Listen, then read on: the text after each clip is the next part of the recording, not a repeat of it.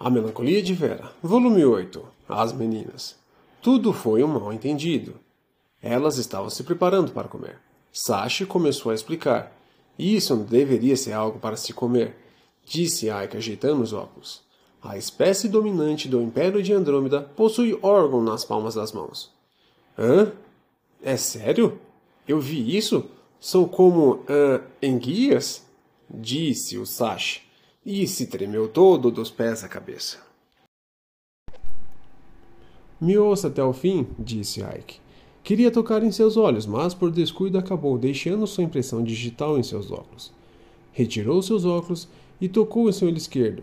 Seu costume de comer com os olhos engloba dois significados: lealdade. Depois ele tocou seu olho direito e amor. Sashi também tocou em seus olhos, pensativo. Ele parecia tentar recordar, afinal, de qual dos dois era. E as meninas também estavam conversando. No final das contas, a própria princesa não entende a diferença entre essas coisas em seus olhos. Quem é leal, quem ela conquista e quem a ama é igual. São apenas pessoas que não lhe farão mal durante os conflitos do poder real. Não é à toa que os assassinos do Império de Andrômeda sequestraram ela. Os herdeiros mataram dois coelhos com uma cajadada só, eu não queria me envolver numa disputa entre herdeiros, portanto, só posso deixar você apoiar ela um a pouco. Essa não, não é a nossa relação, e eu não sei quem ela mais detesta.